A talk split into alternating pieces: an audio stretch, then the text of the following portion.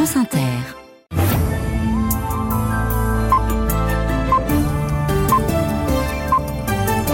Hélène Philippe pour le journal. Bonsoir Hélène. Bonsoir à tous. Vers un remaniement très proche, désormais, la Première ministre a présenté sa démission et celle de son gouvernement il y a une heure maintenant, au terme d'une année à Matignon semée de 49-3 de motions de censure, du psychodrame de la loi immigration, avec qui relancer le quinquennat Pas encore de fumée blanche à l'Elysée. L'actualité, c'est encore au Proche-Orient, un chef militaire du Hezbollah tué dans le sud du Liban places d'hébergement, plus en France avec le froid qui s'installe.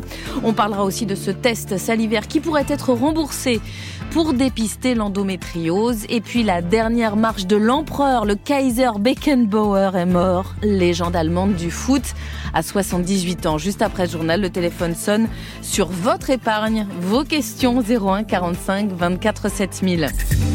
France Inter. Elle a assumé 23 3 fait voter la réforme des retraites et la loi immigration dans la douleur. Elle a passé un an, sept mois et 23 jours à Matignon et elle s'en va. Elisabeth Borne a donc présenté sa démission et celle de son gouvernement au président de la République tout à l'heure. Remaniement en vue. Le chef de l'État remercie celle qui l'accompagne depuis 2017 pour tourner la page d'une année difficile. Bonsoir Marie Mollet. Bonsoir. Sa position était euh, intenable. Oui, Elisabeth Borne, cela ne pouvait pas durer plus longtemps, glisse un ministre, affaibli par une relation dégradée avec Emmanuel Macron, par ses inimitiés au gouvernement avec Gérald Darmanin, Bruno Le Maire ou Éric Dupont-Moretti, critiqué pour son manque de sens politique et surtout usé par 20 mois de majorité relative, 20 mois pendant lesquels elle sera montée 23 fois à la tribune de l'Assemblée pour mettre fin au débat dans l'hémicycle. Mesdames et messieurs les députés, nous ne pouvons pas priver la France de budget. Nous ne pouvons pas prendre le moindre risque. Aussi, sur le fondement de l'article 49 alinéa 3 de la Constitution, j'engage la responsabilité de mon gouvernement il n'empêche, le soldat Elisabeth Borne aura rempli sa feuille de route et fait adopter les deux principales mesures promises par le candidat Macron en 2022, coûte que coûte et dans la douleur. La réforme des retraites, adoptée par 49.3, où elle aura sauvé sa place à neuf voix près lors de la motion de censure, et le projet de loi immigration, entièrement réécrit par la droite, qui aura tourné au fiasco pour l'exécutif, mais qu'elle assumait le lendemain de son adoption au micro de France Inter. J'ai le sentiment du devoir accompli.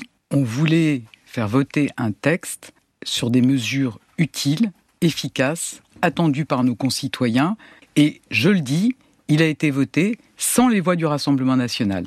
Elisabeth Borne, qui tenait aussi à se faire appeler Madame la Première ministre, la femme qui sera restée plus longtemps à Matignon qu'Édith Cresson, à qui elle rendait aussi hommage lors de sa passation de pouvoir avec Jean Castex en mai 2022.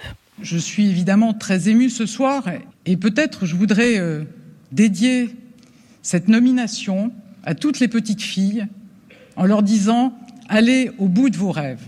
Et rien ne doit freiner le combat pour la place des femmes dans notre société. Mais Elisabeth Borne aura peiné à nouer une relation avec les Français, mal à l'aise lors des déplacements de terrain. En 20 mois à Matignon, elle aura rarement réussi à briser la glace. C'est par un tweet hein, que l'Élysée a annoncé la démission euh, d'Elisabeth Borne. Il y a une heure, le chef de l'État remercie la Première ministre de tout cœur pour son travail, écrit-il sur Twitter, exemplaire. Qu'en retiendra-t-on? Voici la réponse du député écologiste Benjamin Lucas. C'est euh, à l'histoire qu'il appartiendra de, juger son action. Moi, je retiendrai la brutalisation du pays avec euh, la réforme des retraites et puis euh, une vraie forfaiture démocratique, une brutalité contre les valeurs de la République avec la loi immigration sur laquelle elle a été plus qu'à la manœuvre en décembre dernier. Elle a appliqué de façon zélée la brutalité et le mépris que le président de la République a pour l'ensemble des contre-pouvoirs et des pouvoirs tout court, et notamment du Parlement et des parlementaires. elle n'a manifesté aucune forme de, volonté de, de dialogue, aucune forme de volonté de respect euh, de notre institution qu'est l'Assemblée nationale. Et ça s'est vu, je crois, euh, tout le temps de l'exercice de sa fonction euh, de Première ministre. Le député Benjamin Luc avec Claire Flochel, la députée Renaissance Nadia Hay, à l'inverse, salue une femme de réforme qui a toujours cherché le compromis ça a été celle qui a eu à, faire avec une majorité relative à l'Assemblée nationale, avec l'usage des 49.3 qui était totalement inéluctable. Et elle aura montré ce visage d'une femme courageuse qui aura marqué l'histoire de la politique française à travers, encore une fois, euh, son courage, son dévouement et le sens du service euh, au pays. Je pense que ça, ça ne l'a jamais quitté. Vous savez, qu'à chaque euh, échange que j'ai pu avoir avec elle, ce qui était vraiment au cœur de la discussion, c'était l'intérêt pour les Français. et elle avait cette obsession d'être au service de l'intérêt général. Moi, c'est ce que je garderai d'elle, même si parfois nous n'étions pas toujours d'accord. elle a su montrer cette capacité de, de dépasser un certain nombre de difficultés et d'aller au bout euh, des dossiers qu'on lui a confiés. La députée Renaissance Nadia avec Elodie Forêt. Et maintenant, quelle ambition sans Elisabeth Borne? Simon Le Baron, vous êtes avec nous. Qui pour la remplacer et le reste du gouvernement? Alors pour Matignon d'abord, un nom nous revient beaucoup, celui de Gabriel Attal, ministre de l'Éducation nationale depuis le, 20 juillet, euh, juillet dernier et euh, qui a 35 ans, moins de 35 ans même, mmh. deviendrait le plus jeune Premier ministre de la Ve République, lui qui est entré en, en politique au PS, notamment comme membre de cabinet de la ministre de la Santé, Marisol Touraine. Il est plus populaire dans les sondages que tous ses collègues et considéré comme le, meilleur élève de la Macronie. Julien de Normandie, ancien ministre de l'Agriculture et, et fidèle d'Emmanuel Macron depuis les débuts d'En Marche, est également toujours cité par plusieurs conseillers ministériels plus en tout cas que le ministre des Armées venu de la droite, Sébastien Lecornu. Alors quand le nom du nouveau Premier ministre sera annoncé? Ce soir, demain, l'Élysée fait savoir en tout cas pour l'instant qu'Elisabeth Borne continue de gérer les affaires courantes en attendant cette euh, nomination. Pour euh, la composition complète du euh, gouvernement, il faudra certainement attendre au moins plusieurs jours. Et à travers ces noms, quelle est l'idée, quelle est l'ambition du président? Alors l'idée c'est celle d'un profil politique capable d'appliquer sans scier la stratégie décidée à l'Élysée. Beaucoup soulignent au sein de la Macronie qu'Emmanuel, euh, que Gabriel Attal a, su euh, le faire et montrer quand il était porte-parole du gouvernement et depuis euh, six mois au ministère de l'Éducation nationale montrer une certaine souplesse idéologique, un profil donc politique capable d'assurer le service après-vente, de batailler dans les médias et puis aussi de ferrailler euh, en marge de la campagne des européennes qui va commencer dans les toutes prochaines semaines, notamment contre le chef de file du Rassemblement national, Jordan Bardella. C'est pour ça, encore une fois, que le profil de Gabriel Attal, qui est celui d'un communicant professionnel, euh, revient beaucoup ce soir. Merci beaucoup Simon Le Baron. Remaniement en vue et petit message du président du Conseil constitutionnel, Laurent Fabius, au chef de l'État aujourd'hui, à l'occasion de la cérémonie des vœux polissés, mais tout de même, le Conseil constitutionnel n'est pas la chambre d'appel du Parlement, a glissé l'ex-premier ministre socialiste, faisant référence à la loi immigration et renvoyant la décision du Conseil au 25 janvier prochain. À 19h presque 8, Hélène, 10 000 places d'hébergement d'urgence supplémentaires vont être ouvertes pour euh, mettre les sans-abri au chaud. C'est ce que vont permettre les 120 millions d'euros annoncés aujourd'hui par le ministre du Logement, alors que le thermomètre descend cette semaine, un froid vif, un froid sec. On avait presque oublié, 43 départements sont en vigilance grand froid, mais en Ile-de-France, avec 3000 personnes qui dorment dehors, les mesures prévues ne sont pas à la hauteur de ce qu'attend le directeur général d'Emmaüs Solidarité, Lofty Wanezar. Nous, avec les équipes de terrain, on est très vigilants. On est un peu inquiets parce que vous savez que en période de grand froid ou de canicule, les organismes sont mis à rude épreuve. Euh, donc c'est pour ça une vigilance euh, vis-à-vis des personnes notamment euh, vulnérables. Donc on va leur apporter assistance, on va avoir beaucoup d'écoute, beaucoup de liens. Et l'objectif, c'est vraiment de trouver une place d'hébergement ce soir avant la fermeture de l'accueil de jour. Mais je ne sais pas s'il y aura une place pour tout le monde. C'est vraiment le, le combat quotidien trouver une place. Donc là, en cette période de grand froid, on sait qu'il y a des places qui ont ouvert, tant mieux. Mais à mon avis, il faut aller euh, encore plus loin et ouvrir massivement avant la dégradation des températures, puisqu'on nous annonce une période froide sur 10 jours. Je pense qu'il ne faut pas attendre que la température baisse. Dès maintenant, il faut ouvrir massivement les places d'hébergement. Il y a un effort qui a été fait, mais force est de constater elle est insuffisante par rapport à la demande qui est très forte. Le directeur général d'Emmaüs avec William Delesseux dans le Pas-de-Calais. Il neige à Blandec, l'une des communes les plus touchées par les inondations la semaine passée. Le gel fige la boue dans les rues, mais plus au sud, dans la Somme, les températures négatives entre moins 6 et moins 3 aujourd'hui. Ça ne fait pas de mal aux champs de cet agriculteur de Domar en Pontieux. Nous, en tant qu'agriculteurs, on se dit enfin l'hiver arrive, enfin le froid arrive aussi. On en a eu marre un peu aussi de toute cette pluie, comme tout le monde. Plus euh, des températures euh, plus ou moins élevées quand même, donc c'était euh, bien pour nos champs, pour nos cultures, mais il y a un moment donné où la culture a peut-être trop avancé. Et maintenant, il faut faire attention avec ce qui n'est pas trop de gêne non plus pour que les cultures ils prennent un coup derrière. Là, c'est juste bien, il faudrait tenir quand même comme ça. Ça permet aussi de tuer toutes les maladies, tous les insectes mauvais dans les champs. Que ce soit pour la plante, pour nous l'élevage, ou même pour nous l'être humain c'est excellent d'avoir du froid, quoi. Ça permet de détruire un peu tout ce qui est mauvais et puis de repartir sur de bonnes bases. Alors il faut des hivers froids, mais aux bonnes périodes aussi. Donc là, c'est la bonne période pour avoir du gel. Il faudrait pas qu'au mois de mars, avril, qu'on commence à avoir des fortes gelées, c'est là où les cultures vont prendre euh, un sacré coup. Nicolas Pat, agriculteur de Domar en Pentieux, entre Amiens et Abbeville, avec François Sauvestre de France Bleu Picardie. Et il fait bien plus froid en Europe centrale, moins 20 degrés en Pologne. Il y a des coupures d'électricité et des problèmes de transport. Moins 30 degrés à Oslo, en Norvège. Au Proche-Orient, les frappes israéliennes se poursuivent sans répit. Alors que la guerre de l'État hébreu face au Hamas est entrée dans son quatrième mois, des frappes, y compris au sud du Liban, aux mains du Un chef militaire du mouvement a d'ailleurs été tué. Aujourd'hui, Noé Pignette, vous êtes en direct de Beyrouth. C'est une nouvelle étape, Noé, dans l'escalade entre le Hezbollah et l'armée israélienne. Oui, la guerre larvée qui oppose le Hezbollah libanais et l'armée israélienne s'intensifie et avec cette frappe qui a visé en fin de matinée Wissam El Tawil dans le sud du Liban, eh bien, c'est un palier de plus qui a été franchi car c'est le plus haut responsable militaire du Hezbollah tué depuis le début de la guerre, il y a trois mois. Tout indique que cette attaque est une réponse à la salve de missiles tirée par le Hezbollah sur une base militaire du nord d'Israël. Ça, c'était avant-hier. Et ces frappes de la milice libanaise étaient elles-mêmes menées en représailles d'un autre assassinat, celui du numéro 2 du Hamas, tué, lui, à Beyrouth, il y a une semaine. On est donc bien dans un cycle de vengeance. Sans surprise, depuis cet après-midi, le Hezbollah riposte avec des roquettes. Et sans surprise non plus, eh bien, ces frappes entraînent de nouveaux tirs d'Israël contre la milice. Les affrontements sont donc de plus en plus violents et les discours politiques aussi. Aujourd'hui, le ministre de la Défense israélien, Yoav Galan, a menacé de réserver le même sort à Beyrouth qu'à Gaza.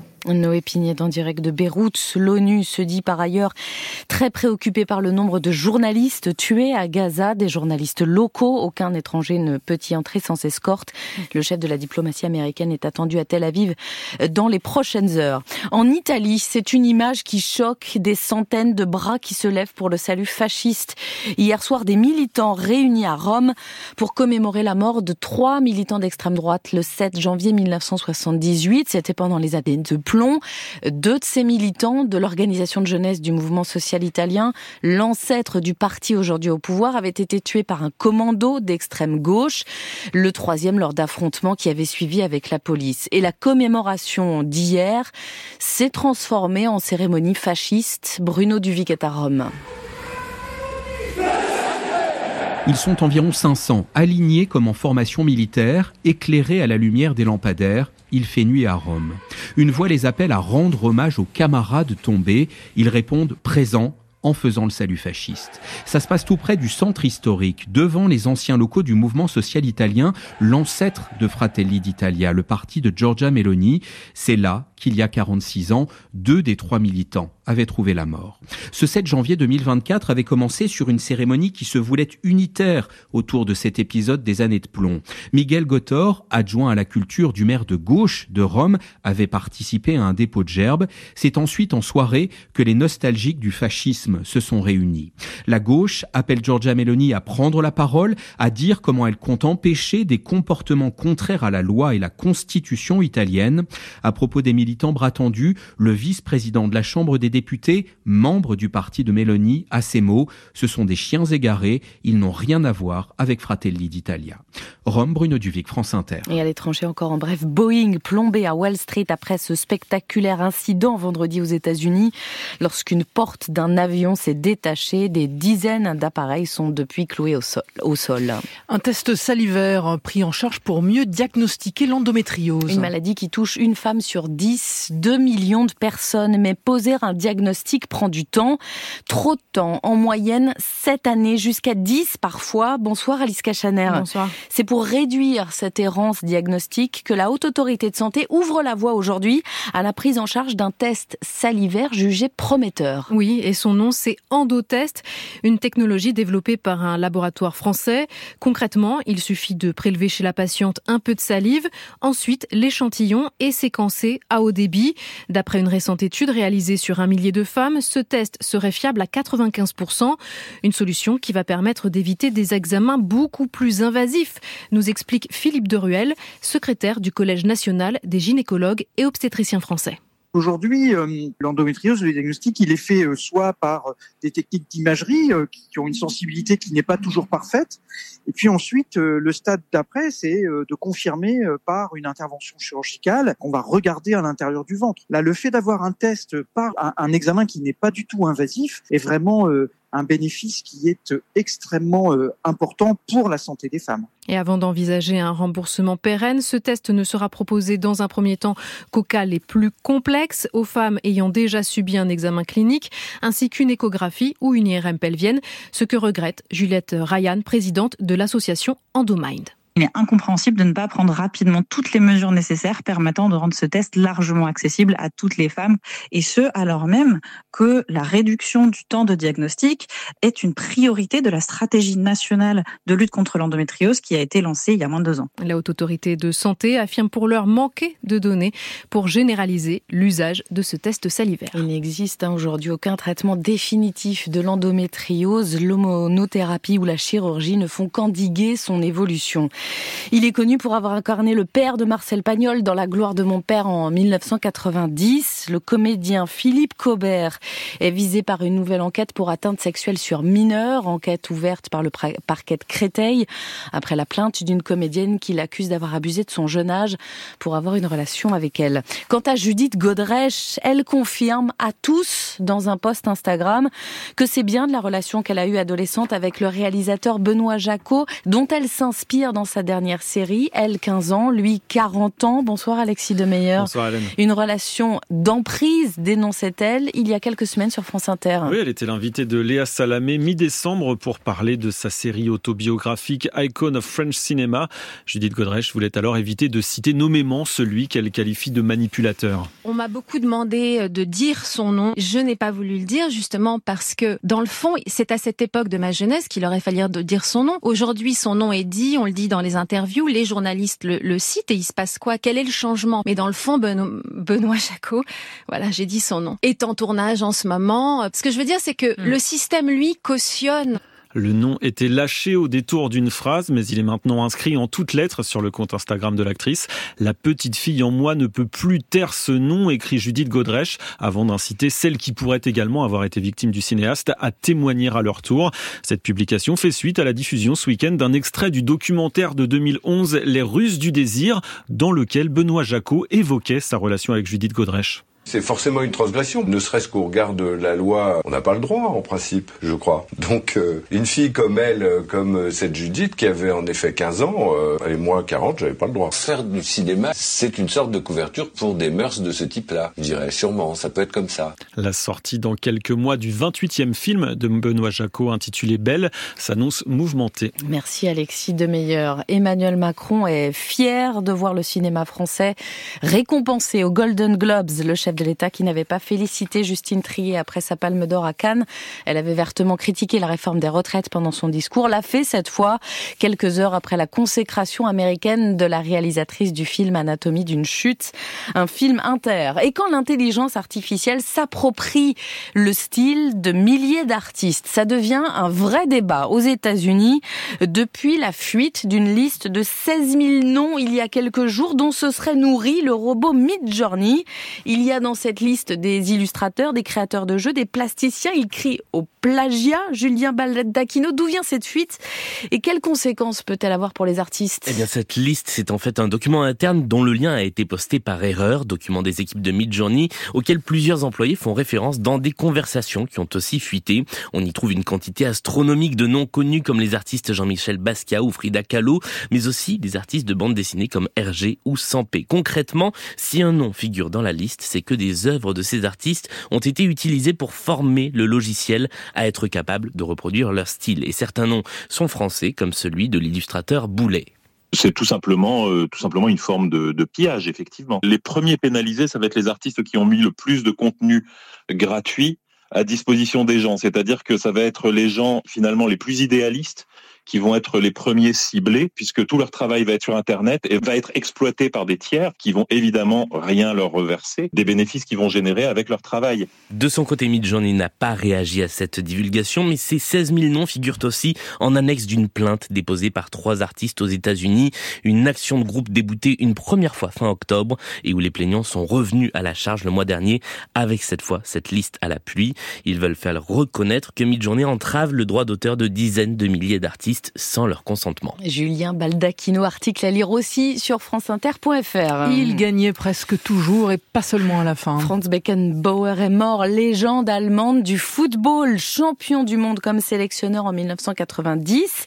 Après l'avoir été comme joueur déjà en 1974, remporté contre les Pays-Bas à la maison en Allemagne. Réécoutez le moment où il soulève la coupe sous les yeux du chancelier allemand, raconté par le commentateur de l'époque. Sir Stanley Rose wird den neuen FIFA World Cup. Die Gratulation an die deutschen Spieler übermittelt Bundeskanzler Helmut Schmidt den Pokal an Franz Beckenbauer übergeben. L'émotion de tout un stade devant le chancelier Helmut Schmidt, deux fois ballon d'or aussi Franz Beckenbauer. Il a fait l'essentiel de sa carrière en club sous les couleurs du Bayern Munich, où il a gagné trois Ligues des Champions euh, d'affilée. C'est lui aussi qui préside le comité d'organisation de la Coupe du Monde disputée sur le sol allemand en 2006. On l'appelait le Kaiser, mmh. l'empereur. Il est mort à 78 ans. Eh ben, écoutez, je ne sais pas comment on vous appellera, euh, Hélène, mais en tout cas, en voilà un beau surnom. Merci beaucoup. Vous revenez demain dans un instant, c'est le téléphone. On va parler d'épargne ensemble au 01 45 24 7000. Un œil sur le ciel avant. La météo avec Bleu Forêt, le fabricant français de chaussettes et collants. Cachemire, fil d'Écosse, soie, coton ou laine. Bleu Forêt, un luxe français. Et Sébastien Léas, le froid s'accentue Oui, déjà bien froid d'aujourd'hui. Les températures vont encore baisser d'un cran. C'est évidemment durant la nuit que le froid est le plus marqué, notamment à cause du vent. Les minimales seront quasiment partout sous la barre du 0 degré, hormis sur les plages de la Corse et de la Côte d'Azur. Prévoyez moins 2 degrés à Montpellier, Auxerre et Tours, moins 3 degrés pour Paris et Dijon, moins 4 degrés à Dunkerque, Rouen, Clermont-Ferrand et Mont-de-Marsan, moins 5 degrés à Quimper et Colmar et moins 6 degrés à Rodez et Nancy. Pour demain après-midi, les maximales auront parfois du mal à repasser du côté positif, notamment sur le quart nord-est. Un peu de neige sur le centre-est et la Normandie. Oui, une petite perturbation est en train de s'enfoncer par le nord-est. Cette perturbation est peu active, mais pourra quand même donner une petite couche de neige de quelques centimètres durant la nuit sur la Normandie, voire des sols blancs sur l'ouest parisien. Demain, ces chutes de neige faibles viendront concerner la Franche-Comté et les Alpes, voire le Lyonnais. Sur les Hauts-de-France et le Grand Est, le soleil reviendra dès le matin pour se propager vers le sud, le nord du bassin parisien l'après-midi. Beaucoup de soleil également dans le sud-ouest demain, mais les brouillards givrants retarderont l'arrivée de ce temps ensoleillé près de la Garonne. Et puis sur le reste du pays, ce sont les nuages qui l'emporteront avec un peu de pluie entre la Côte d'Azur et la Corse. Merci beaucoup Sébastien Léas de Météo France.